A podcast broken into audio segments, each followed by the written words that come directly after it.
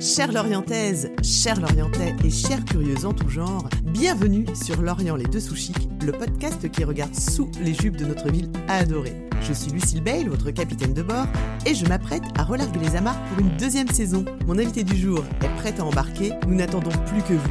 C'est parti Il y a deux ans et des poussières, mon invité est arrivé à Lorient avec un projet dans son baluchon. Un projet professionnel pour lui et sa famille bien sûr, mais aussi un projet pour notre territoire. Car la Bretagne, il la connaît bien, il vient en voisin de Brest, et Lorient, eh bien, il en est tombé amoureux, et qui peut sérieusement lui en vouloir Avant de jeter l'encre chez nous, cet homme a vogué sur les mers du monde entier, et des histoires pas communes, il en a à la pelle. Des histoires qu'il est heureux de transmettre comme il va le faire ici un petit peu, et comme il aime à le faire dans sa cambuse située au 29 rue de Carnel. Bon, j'entends d'ici vos cerveaux moulinés pour deviner ce qui se cache derrière ce numéro, Allez, je vous aide un peu. La devanture est jaune vif, la vitrine surmontée d'un auvent bleu roi, et nous saute aux yeux l'identité du lieu grâce à la proposition graphique qui en orne la vitrine. Bienvenue chez Cidrea, la plus grande cave à cidre de France, et bienvenue chez moi, Renaud, quelle est ton humeur du jour? Je suis enthousiaste. Renaud, si tu le veux bien, on va rembobiner l'histoire pour comprendre ce qui t'a amené à créer Cidrea et à devenir un Lorientais parmi les autres. Eh ben, euh, ce qui m'a poussé à créer Cidrea, c'est euh, ben, un choix de, de réorientation professionnelle après, euh, après quelques années au sein de la Marine nationale, comme tu l'as dit dans ton introduction, et la furieuse envie de mettre en avant un produit qui a été trop longtemps dévalorisé et de permettre à n'importe quel, alors au départ français, mais aujourd'hui européen, d'avoir un bon cidre sur sa table et de pouvoir l'accorder avec plein de choses. Ok, alors comme moi, tu as poussé ton premier cri dans les Hauts-de-Seine. Oui, tout à fait. Je suis né à Châtenay-Malabry, donc dans les Hauts-de-Seine. J'ai grandi toute mon enfance euh, en banlieue parisienne, euh, euh, dans un cadre assez préservé qui est la vallée de Chevreuse. Et je l'ai quitté bah, pour rentrer dans la marine nationale un tout petit peu avant mes 21 ans. Ok, alors tu as grandi donc au sein d'une famille d'ingénieurs dans l'aéronautique et tu as dans un premier temps tout naturellement voulu reproduire le schéma, c'est ça? Oui, effectivement, mon père était, euh, était ingénieur aéronautique, il travaillait dans une grande compagnie aérienne française. Euh, mon frère a suivi ce, mon frère qui, a 10 ans de plus que moi a suivi un petit peu ce, schéma-là, en étant ingénieur aéronautique aussi et en s'installant euh, à Toulouse. Et ben moi j'ai baigné dedans tout petit, j'ai passé mon brevet de pilote avant de passer mon permis de conduire, et j'ai voulu effectivement reproduire ce schéma-là en allant travailler au plus près des avions. Euh, sauf que euh, j'ai un petit peu euh, choisi l'orientation de l'armée. bah, c'est venu un peu naturellement parce que j'avais aucune envie d'être dans un bureau d'études. Pour moi, il fallait avoir les mains dedans, comme on dit dans la marine nationale. globalement, toucher, toucher les moteurs, toucher les avions. L'armée offrait cette possibilité d'être un, un, exploitant plutôt qu'un quelqu'un qui va concevoir du matériel. D'accord, mais dans l'aéronautique, il y a un petit détail qui ne t'a pas plu bah en fait, euh, effectivement, donc quand on se dit on va aller euh, travailler dans l'aéronautique euh, dans les armées françaises, on pense tout naturellement à l'armée de l'air. Et quand à, à, 19 ans, j'ai passé les oraux de, de l'école d'officier de l'armée de l'air, je me suis retrouvé sur une base où il n'y avait plus d'avions, où il n'y a plus d'avions qui se posent. Et en allant manger le midi, il y avait y avait deux rampes au self, une pour les personnels volants et une pour les autres que dans l'armée de l'air on appelle les rampants. Et je me suis dit moi qui euh, à l'époque il y avait des lunettes et qui ne serait jamais quelqu'un de volant, je me suis dit bah en fait euh, non, moi je veux pas être euh, être être stigmatisé de la sorte. Et donc j'ai mis de côté l'armée de l'air assez rapidement pour m'orienter vers la marine où là pour le coup ce que j'ai vu lors des euros de la marine nationale m'a plu parce que on m'a présenté un esprit d'équipage, travailler ensemble. Et dans la marine même même les pilotes ont bien conscience que sans les techniciens à, terre, sur le sol, euh, bah, il ne pourrait pas voler. Donc Renaud, tu deviens à l'aube de tes 21 ans officier mécanicien dans la marine. Ouais, effectivement. Donc je rentre, euh, je rentre euh, juste avant mes 21 ans dans la marine nationale, à l'école navale à, à Lanvéoc, donc pas très loin de Brest sur la presqu'île de Crozon. C'était quatre ans d'études à l'époque, donc on commençait par être euh, pendant trois ans euh, sans spécialité. Donc j'étais pas vraiment mécanicien. Compte tenu de mes aptitudes, j'étais euh, destiné à être mécanicien. je rêvais toujours d'être mécanicien auprès des avions de la marine nationale qu'on voit passer souvent au-dessus de notre tête à Lorient. et on m'a dit que pour ça, il fallait bien travailler à l'école. donc j'ai bien travaillé à l'école, tellement bien que j'étais un, de mes premiers, un des premiers de ma promotion à être lâché deux quarts sur les bateaux de surface, donc pour diriger les bateaux de surface comme chef de quart. et le jour où on nous attribue les spécialités, parce qu'on émet des desiderata mais on ne choisit pas, on dit bah non en fait effectivement tu as bien travaillé, mais des mécaniciens qui ont tes aptitudes en passerelle, nous on en a besoin après-demain pour commander des bateaux.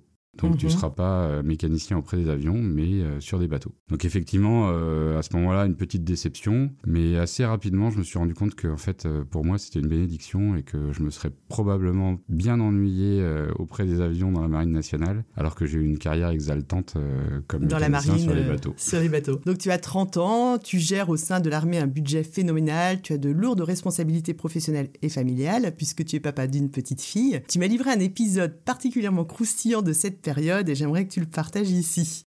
Effectivement, donc à, 30 ans, donc après quelques années sur, des bateaux, puis une année où la marine m'a renvoyé à l'école euh, à l'école de commerce de Brest pour me former en, logistique et achat, je me retrouve euh, chef de département d'un département qui était en charge d'acheter la moitié des rechanges de la marine nationale avec un budget de plusieurs euh, dizaines de millions d'euros à gérer tous les ans. Et je passe un marché pour acheter les encres de tous les bateaux de la marine nationale donc un marché de plusieurs millions d'euros également. Euh, le, premier bon de commande de ce marché-là, qui était euh, de, plus de, de, plus de 5 millions d'euros de mémoire, est prévu d'être livré euh, au mois de février. Et donc on se dit avec ma direction, bah, plutôt que de faire venir les encres et puis de constater que si elles sont bonnes ou pas, pourquoi ne pas aller réceptionner ces 43 encres directement en Chine? Donc là on fait le voyage, on arrive, on arrive là-bas dans une usine, dans une fonderie et on voit toutes ces encres et on est reçu comme des rois euh, par l'entreprise d'abord qui était très honorée de travailler pour la marine nationale mais aussi euh, par les le, maire de la ville d'une petite ville d'un million six cent mille habitants. Une petite ville.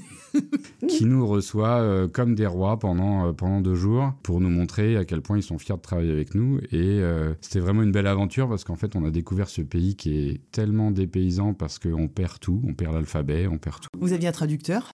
On avait un traducteur, effectivement. Et découvrir ce pays sous cet angle-là, en plein mois de janvier, alors qu'il faisait un froid de canard, avec le décalage horaire et tout ça, euh, c'était assez fascinant et euh, très enrichissant de voir, en, tout cas, euh, tout le soin qu'avait porté cette usine qui produisait pour la première fois des encres pour, pour la Marine nationale, à réaliser ces, ces, encres qui étaient bah, parfaites.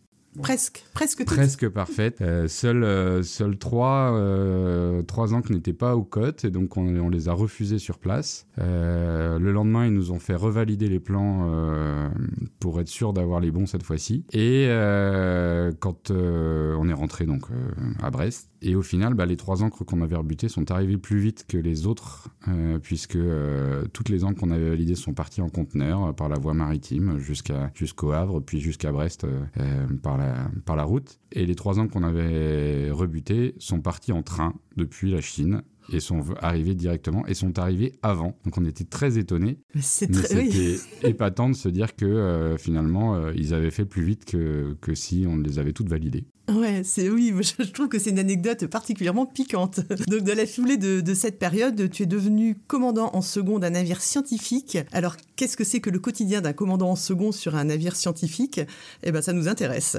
Ah, c'est le, le, commandant en second sur un navire, euh, enfin sur tous les bateaux, c'est euh, un petit peu l'homme à tout faire. Il est en charge de tout. C'est lui, euh, c'est le premier adjoint du commandant. Et donc moi j'étais commandant en second et chef mécanicien sur un bateau qui avait deux équipages. Donc on se relevait quatre mois, tous les quatre mois, en France ou à l'étranger. Qu'est-ce que c'est qu'un navire scientifique exactement pour Alors moi c'était un bateau hydrographique et océanographique. Et donc son objet c'est euh, de faire des relevés pour euh, établir les cartes marines euh, dans le monde entier. D'accord. Avec plusieurs degrés de lecture en fonction du client. Le, plus bas degré de lecture, bah, c'est pour le navigateur de plaisance. Et en fonction bah, du besoin, le besoin le plus haut étant évidemment le besoin militaire, eh ben, on a un degré de détail différent. Donc nous, finalement, on, on passait la tondeuse sur des carrés d'océan. D'accord. Où on prenait des relevés de fond, donc quelle est la profondeur, mais aussi quelle est la nature du fond, quelle est la température de l'eau,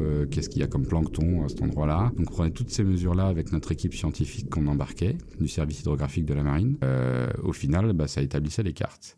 donc on l'a fait dans plusieurs régions du monde. Enfin moi je l'ai fait pendant deux ans dans plusieurs régions du monde, évidemment au large de la France, mais aussi dans le Grand Nord ou encore dans l'océan Indien et notamment dans le lagon de Mayotte, qui même si c'est un territoire connu, euh, une grande partie du lagon de Mayotte, au moins à l'époque, je sais, je sais pas où ils en sont maintenant, était, euh, était non hydrographiée. Donc sur les cartes marines, on voyait, euh, non pas secrète, mais non hydrographiée. Personne n'était allé faire des relevés de fond à cet endroit-là. Donc pour que, pour que les, les, bateaux puissent naviguer, il fallait savoir bah, quelle, quelle, profondeur il y avait pour être sûr qu'ils n'allaient pas s'échouer sur les récifs. Donc c'est assez passionnant de se dire que même aujourd'hui, il y a des zones de l'océan qui sont inconnues.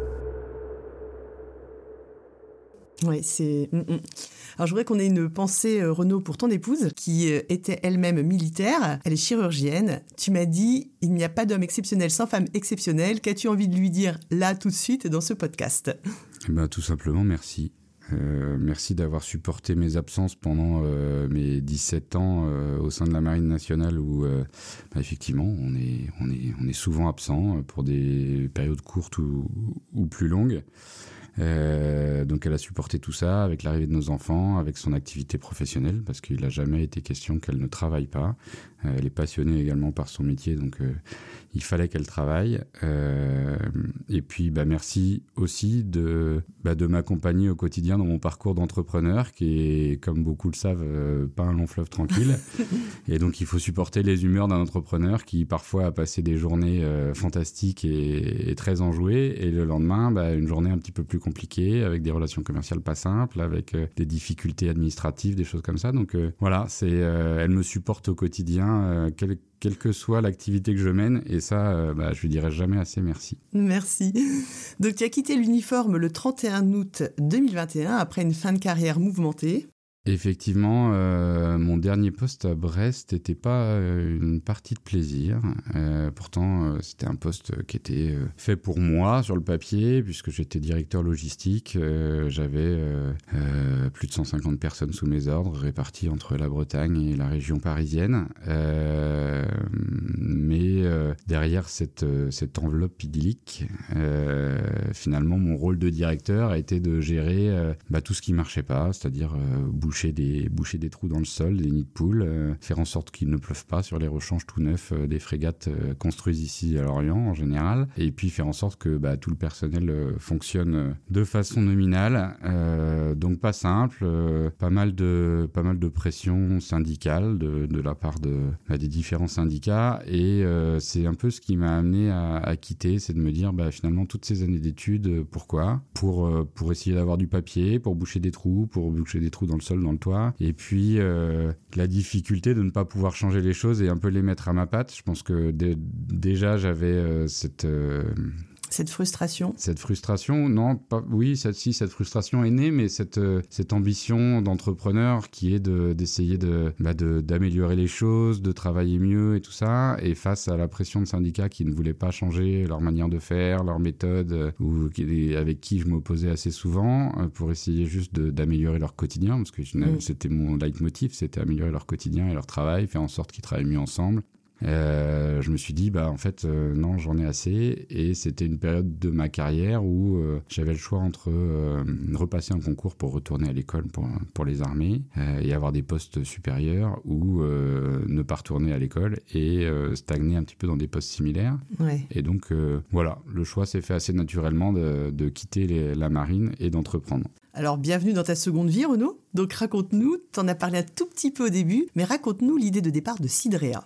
L'idée de départ de Cidrea, elle est née grâce à mon beau-frère, qui est caviste en bière, euh, dans le sud-ouest, pas loin de Pau, et qui un jour me dit bah, Renaud, toi qui travailles en logistique, euh, qui habites en Bretagne, est-ce que tu connaîtrais quelqu'un qui soit capable euh, de m'expédier pour ma cave? Parce que la, bière, enfin le cidre peut très bien se mettre à côté de la bière, c'est des produits très complémentaires. de bons cidres, bien faits, pas industriels, mais en petite quantité parce que ma cave est petite et que euh, finalement tout ce que je vais te commander, il faut que je puisse le mettre euh, sur mes présentoirs et que, ça puisse tourner le plus vite possible. Euh, et je me suis renseigné, cette offre n'existe pas tellement.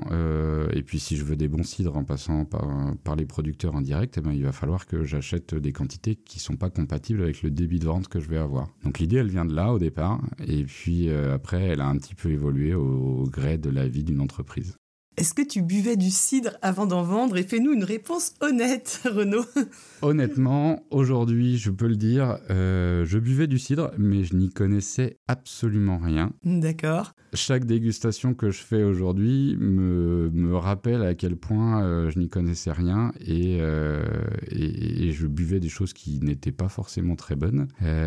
et aujourd'hui, je, je, ne cesse de m'émerveiller des, des cidres que je découvre de toute la France. Alors donc Cidrea, c'est une cave à cidre. Et quelle est sa spécificité? Alors tu l'as dit en introduction, on en est très fier, même si c'est un peu pompeux, mais on est la plus grande cave acide de France. On a trois activités. Alors pour les Lorientais, celle qui est la plus visible, c'est notre petite cave qui paye pop mine euh, rue de Carnel, qui est, qui est voilà un petit peu le lieu où, euh, où on aime présenter euh, bah, ce qu'on fait, toute la diversité qu'il peut y avoir. Pour ceux qui sont déjà venus, effectivement, se retrouver face à un mur de bouteilles peut être très déroutant, et donc je suis toujours là pour pour conseiller. Mais ça, c'est que la partie émergée de la on est aussi la plus grande cave à cidre en ligne de France, donc on fait du e-commerce, on livre dans toute l'Europe aux particuliers. Et la troisième activité qui est, bah, vous l'avez compris, euh, l'âme de Cidrea, c'est de vendre à des professionnels pour que n'importe quel restaurateur, euh, crépier, caviste, épicerie, euh, fromager, parce que beaucoup de fromagers font le pari des cidres, puisse avoir une gamme de cidres de qualité tout en travaillant sur des petites quantités et sans mettre en péril finalement leur trésorerie. D'accord. Alors, est-ce que ce qui fait le pont entre euh, ta carrière dans l'armée et la vente de cidre à des professionnels, c'est ta solide expérience en logistique? Est-ce que ça a un rapport? Est-ce que c'est lié? Ah bah complètement. Parce mhm. que quand on expédie euh, vers des professionnels ou, en e-commerce, le but c'est d'optimiser la logistique justement. Et c'est la force, et on l'avait mal mesuré au départ, euh, de Cidrea, c'est qu'en fait on répond à un vrai besoin des producteurs qui sont, euh, ça n'a rien de péjoratif, bien au contraire ce que je vais dire, mais qui sont des agriculteurs. Et que expédier une palette à l'autre bout de la France, c'est pas forcément simple pour eux. Et je parle même pas du carton de 6 pour le particulier, le touriste qui est passé chez mhm. eux et qui souhaite recommander des bouteilles. C'est vraiment un et aujourd'hui, euh, beaucoup de cidriers avec qui on travaille nous confient en fait cette mission-là. Donc on n'est pas seulement euh, un, distributeur, euh, un négociant, on est vraiment leur outil logistique et commercial. D'accord. Alors, ok, ben merci pour tous ces, ces renseignements. J'ai juste envie de te dire, Renaud, que tout à l'heure tu as dit que ton petit bouclard ne payait pas de mine, je suis pas d'accord. Il est très très joli. C'est gentil. Donc maintenant, on va parler des, nombreux atouts du cidre, car même s'il se démocratise vitesse grand V, c'est une boisson encore un petit peu confidentielle. Oui, tout à fait. Euh, c'est euh, la vision euh, qu'ont beaucoup des cidres, c'est cette boisson désuète qu'on boit dans une bolée et qu'on retrouve dans une crêperie, et c'est bien plus que ça. D'accord, alors je vais te dire à faire un petit jeu, moi je vais te dire des petites phrases sur le cidre et tu vas, et tu vas les, les, argumenter. Donc on commence avec le cidre et Nolo. Ouais, effectivement, il répond à une vraie mouvance actuelle que que, beaucoup commentent, qui est le, mouvement no low, c'est-à-dire no alcool ou low alcool. Effectivement, sur les vins, on monte euh, assez rapidement à 12 voire 14 degrés. Mmh. Euh, sur de, plus, de plus en plus d'ailleurs. De plus en plus avec le réchauffement climatique. Le gros avantage du cidre, c'est que les plus alcoolisés de chez nous doivent être à 8 degrés 5.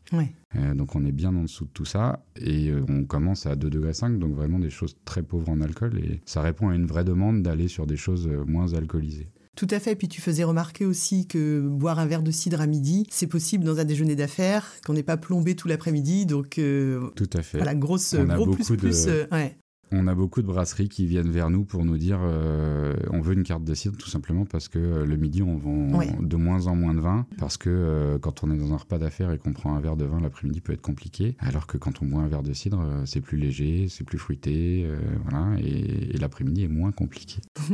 alors deuxièmement le cidre est sans gluten. Et oui, euh, à l'opposé de la bière qui est avec gluten. Et pour tous ceux qui, se, qui, qui sont ou qui se, se ressentent euh, intolérants au gluten, et ben, dans le cidre, il n'y a que de la pomme, donc il n'y a pas de gluten. D'accord. Le cidre est moins calorique que la bière et le vin. Tout à fait. Euh, c'est une des boissons alcoolisées les moins caloriques. Et, euh, et voilà, donc c'est une boisson un peu plus légère, un petit peu plus euh, facile à, à consommer, même si c'est à consommer avec modération. Bien sûr, le cidre a peu d'intrants. Explique-nous d'abord ce que c'est qu'un intrant. Alors les intrants, c'est tout ce qu'on vient rajouter aux fruits D'accord. pour euh, mener la fermentation jusqu'à euh, la mise en consommation de la bouteille. Nous, on a vraiment, euh, chez Cidrea, fait le travail cet été. Alors, on l'avait fait inconsciemment dans notre sélection, mais cet été, on a fait le travail de rédiger notre charte de sélection. Et dans notre charte de sélection, un des critères est de mettre le moins de choses possible, c'est-à-dire d'être au plus près du fruit naturel, qui est la pomme ou la poire, parce qu'on a aussi des poirées.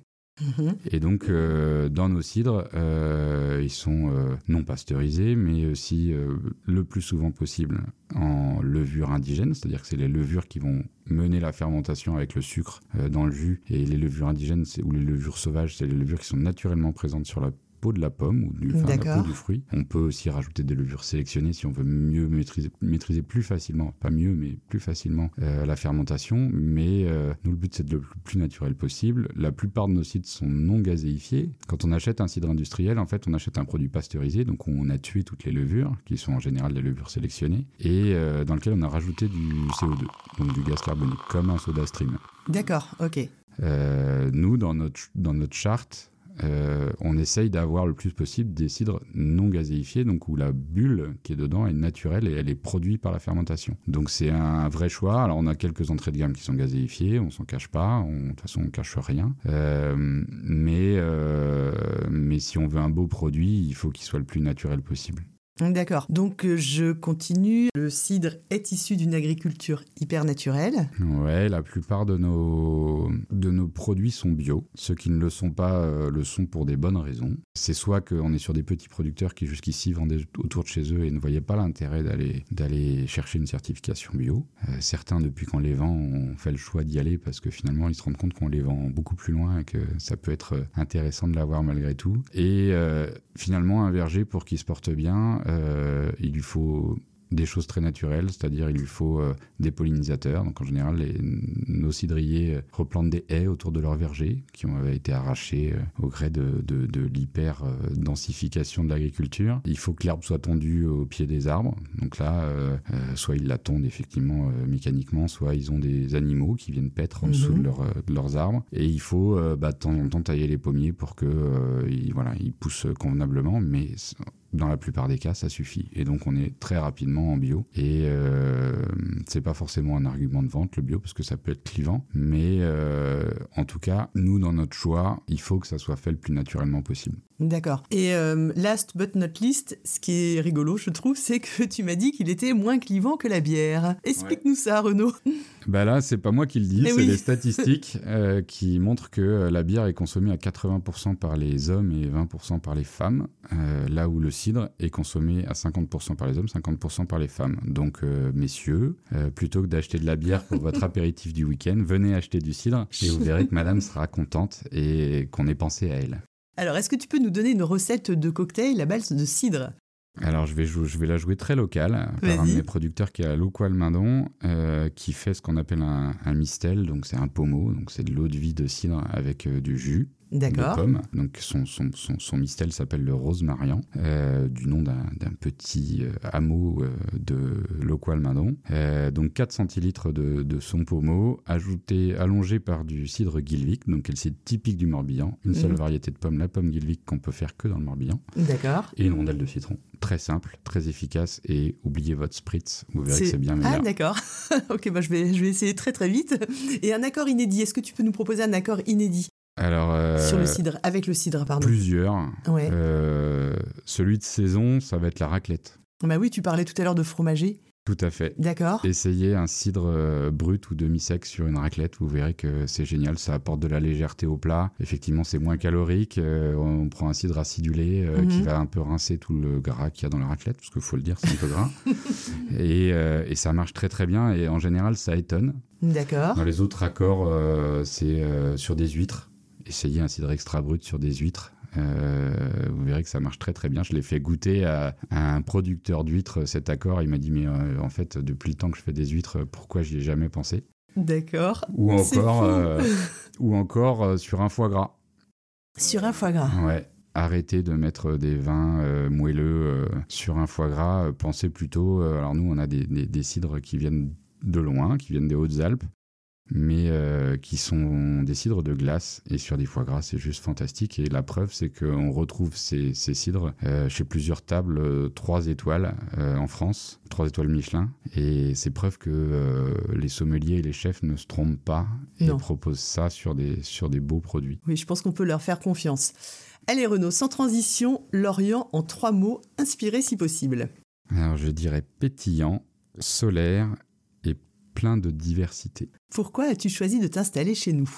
Alors c'est un choix familial, tu l'as dit tout à l'heure, mon épouse est chirurgienne, euh, elle était militaire et euh, on lui a fait la proposition de venir travailler euh, à Lorient, dans le même temps où moi je démissionnais de la Marine nationale, donc elle a démissionné elle du service de santé des armées pour venir travailler à Lorient et comme moi je crée une activité à partir de rien, et ben Lorient s'est imposé tout naturellement. D'accord.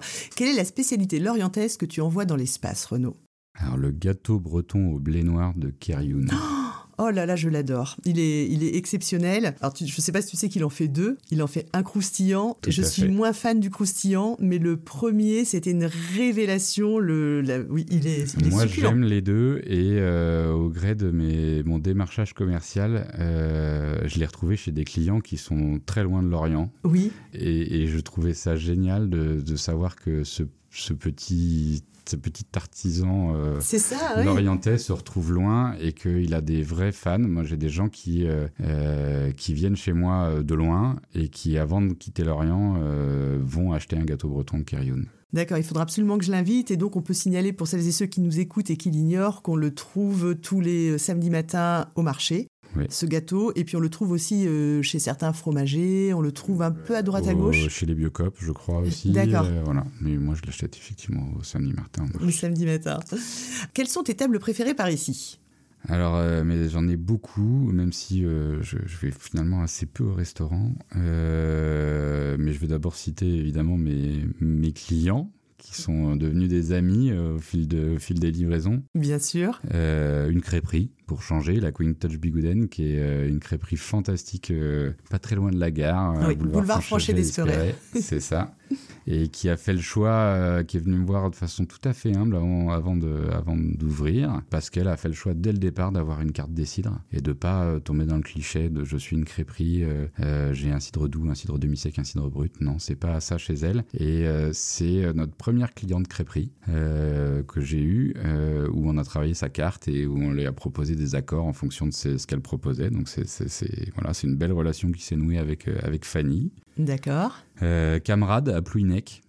oui. Petite, euh, petite, petit restaurant cave à vin qui, pareil, est venu, ils sont venus me voir pour proposer des cidres donc c'était très chouette. Et euh, pour parler euh, des autres restaurants qui ne sont pas mes clients, parce que je suis quand même euh, client chez eux, il y aurait Paya Kitchen qui est tenu par un jeune couple fantastique de créativité et avec des, des, des, des, plats tout à fait accessibles. Voilà, c'est tout le temps plein, donc faut penser à réserver. ils font un brunch fantastique aussi. À la Perrière. Tout à fait. code mes voisines de Code Zéro, parce bah que c'est une ambiance fantastique chez eux. Et puis on mange toujours bien, c'est toujours, très bon. Ouais.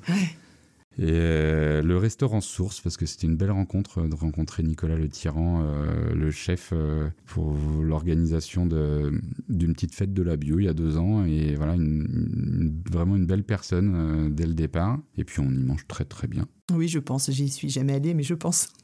et puis mes copains de l'envol, parce que euh, c'est un petit resto, pareil, qui peine pas de mine, mais avec euh, des, plats euh, qui sont toujours bien faits, sympathiques, réconfortants. voilà, j'aime bien y aller.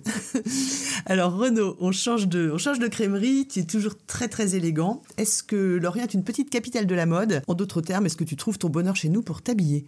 Alors pour être franc, euh, je fais pas beaucoup de courses euh, pour m'habiller à Lorient euh, parce que mes 17 ans de marine font que je n'ai pas beaucoup usé mes tenues civiles parce que j'étais tout le temps en uniforme. Mais une des boutiques qui m'a tout de suite tapé dans l'œil et où j'adore aller flâner pour, pour m'acheter des vêtements, c'est Dresscode, rue Paul Bert, une boutique pour hommes où je trouve toujours mon bonheur et j'ai envie de tout acheter. Oui, et moi j'y vais de temps en temps avec des amis et la patronne est adorable. Alors on l'a dit tout à l'heure, tu es l'heureux papa d'une couvée qui a respectivement 8 ans, 5 ans et 3 ans. Y a-t-il une activité que tu aimes pratiquer euh, avec eux chez nous? Et est-ce que tu as sinon un petit secret de, papa lorientais à partager avec celles et ceux qui nous écoutent, Renaud? Alors nous, ce qu'on aime faire, euh, c'est aller se balader à vélo tout simplement. Alors on a, on a des vélos cargo et puis mes, mes deux grandes maintenant se débrouillent toutes seules sur leur vélo. Euh, mais Lorient est une ville qui s'y prête vraiment bien avec tous les aménagements qu'il y a. On peut vraiment circuler un peu en sécurité avec des petits un peu partout. Et voilà, faire des belles balades, aller, aller jusqu'aux rives du Terre, jusqu'à Carnével, euh, voilà, tout en sécurité en sachant qu'il n'y aura pas de stress. Et puis le fait que Lorient soit plat ou presque plat, vrai, fait que c'est accessible aux enfants alors que Brest c'était beaucoup moins le cas. ça aide. Alors, quelles sont les boutiques lorientaises qui te font plus particulièrement de l'œil? Alors, comme pour les vêtements, je vais pas souvent euh, faire du faire du shopping et quand j'y vais, c'est pour mes enfants ou avec mes enfants pour profiter. Donc, je vais citer que des quasiment que des magasins euh, où je vais chercher euh, des petits cadeaux ou des petites choses pour mes enfants. je pense au manège, superbe boutique de jouets. Oui, très très. Le petit souk voilà, où mes enfants adorent aller également. Euh, et puis euh, le Vendémo ou comme des livres pour, euh, pour toute la lecture, parce qu'on a une bibliothèque pour enfants gigantesque à la maison. Et le petit dernier, ça va être Gumps, parce que les, les, les, bonbons et les gâteaux de bonbons pour leurs anniversaires, ils sont juste fantastiques. Et, oui, c'est incontournable. Et mes enfants, à chaque fois qu'ils passent devant, veulent s'arrêter. Gumps rue de Liège. Alors, pour qui est ton coup de projecteur sur une activité ou un établissement lorientais je vais parler de mon, grand copain Anthony, que j'ai découvert un peu fortuitement ici à Lorient quand j'ai commencé à créer, qui est le, fondateur et le gérant de Barbecue on the Street et du Chill and Workspace, euh, rue du Quédic, et qui euh, fait des, buffets fantastiques autour du barbecue et euh, qui, là, pour l'hiver, parce que c'est un petit peu moins la saison du barbecue, a, finalement allié l'espace de réunion conviviale qu'il a créé rue du Quédic et puis son concept de traiteur barbecue en créant la table d'anto où qu'on peut réserver pour une dizaine de personnes et où finalement il va vous faire à manger euh, pour euh, une réunion professionnelle ou euh, une réunion entre amis. Dans cet espace-là, vous êtes comme à la maison, il vous fait ce que vous voulez et c'est très chouette de se dire qu'on peut manger un barbecue, y compris des légumes grillés en plein hiver, en plein Lorient. Quoi. D'accord, donc Anthony Poster, et on lui mettra un petit arrobase avec le BBQ, euh, je sais plus comment. Barbecue on the Street. Oui, Barbecue on the Street, et puis donc le Chill and Work, euh, qui est donc rue du Quédic. Allez, on se fait une petite rafale, Renaud. Groix ou Belle-Île Groix. Ton bâtiment lorientais préféré? La base sous-marine. Le Cinéville ou le Cinestar Le Cinéville. Le livre que tu es en train de lire alors j'avoue que je lis pas beaucoup parce que j'ai pas beaucoup de temps, mais je vais, je vais parler du livre que j'ai lu cet été et qui m'a, qui m'a beaucoup touché, qui est un peu un livre feel good, qui est Tout le reste attendra d'Audrey Jaillet-La Violette, qui est l'histoire d'une entrepreneuse euh, comme moi, oui. qui crée euh, un site de e-commerce comme moi et qui est pris dans les tourbillons de sa vie d'entrepreneur. Et euh, voilà, je lui ai trouvé un écho et ça reste un roman très bien écrit, euh, très facile à lire. Et ah ben merci. Très sympa. Merci Renaud. Le marché du dimanche, à l'Armor ou à Pleumeur À l'Armor. Ta terrasse de bar favorite À Tournaise. Un morito à la Villa Margaret ou un verre de vin au bulot? La Villa Margaret. La première boutique qui t'a fidélisé chez nous ah, Je l'ai dit tout à l'heure, hein, c'est Dresscode. Tu hérites d'un petit pactole, tu achètes en bord de mer ou plus précisément J'achète à Cloire-Carnoët, mhm. euh, là où mes grands, à côté là où mes grands-parents avaient une maison quand j'étais enfant et où je venais en vacances et plus particulièrement au plus près possible de Douélan. D'accord, ouais, Douélan, rive gauche. Ta dernière sortie culturelle? Alors c'est pas à Lorient, c'est la maison de Dali à Port-Yagat, à côté de Cadaqués. Si tu devais ouvrir un autre commerce, lequel serait-ce? Alors, ça serait. J'aime bien être, être casser les codes comme je l'ai fait pour le cidre. Donc, ça serait probablement un, restaurant autour, de, autour du cidre, justement. Euh, mais euh, pas une crêperie, parce que le cidre, ça va pas qu'avec les crêpes et ça se boit pas dans une bolée. Ça serait plutôt un restaurant euh, un peu gastronomique où il y aurait qu'une carte des cidres. Ok. Le Grand Théâtre ou le Quai Neuf Le Grand Théâtre. quelle est Renaud ta plus belle balade lorientaise? Alors c'est les rives du Terre vers Kernevel. J'aime beaucoup euh, cette balade-là parce qu'on se dirige vers la mer et on voit en face la base sous-marine. Et à moins d'une heure de voiture Ah bah c'est le port Bah de oui. Douala. Allez, tu sais à quoi sert une baguette magique? Tu peux changer quelque chose à Lorient. Que fais-tu?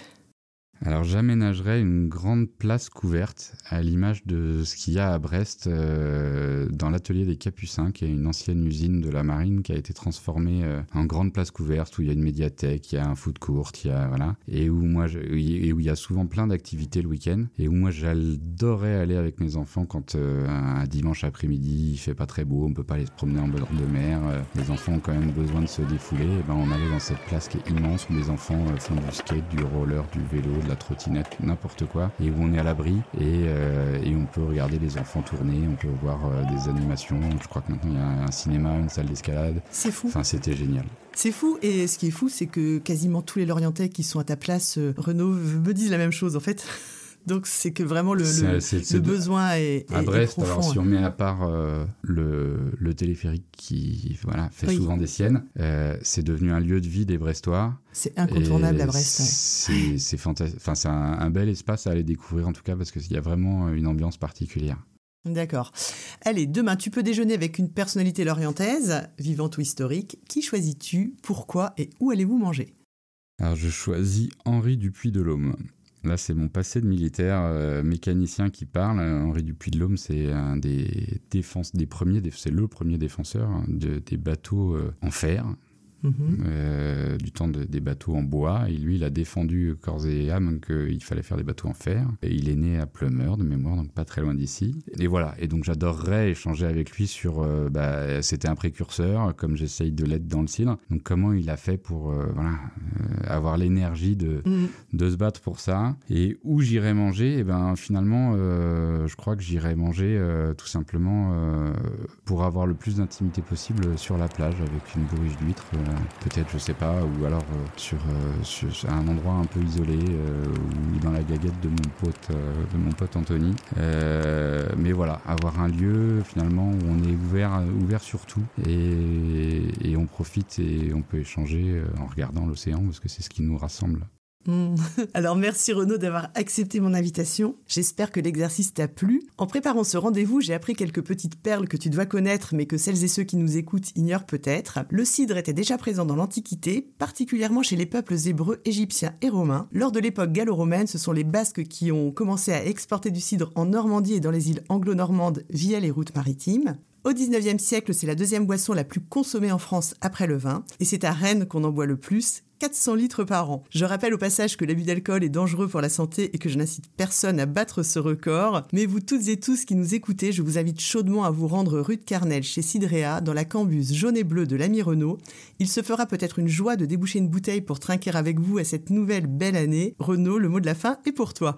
Bah, merci à toi, Lucille, parce que c'était euh, un exercice pas facile pour moi, euh, finalement, euh, fraîchement l'orientais, de me prêter à cet exercice-là. Mais ça m'a permis de voir à quel point je m'étais attaché très très rapidement à la ville de Lorient et que c'est très chouette de pouvoir mettre euh, en valeur euh, bah, les copains qui travaillent bien et qui font, qui font des choix euh, parfois pas simples à assumer dans leur commerce, qui ont vraiment des choix tranchés et qui, comme moi, se battent pour que bah, Lorient soit et, reste une belle capitale de la gastronomie bretonne.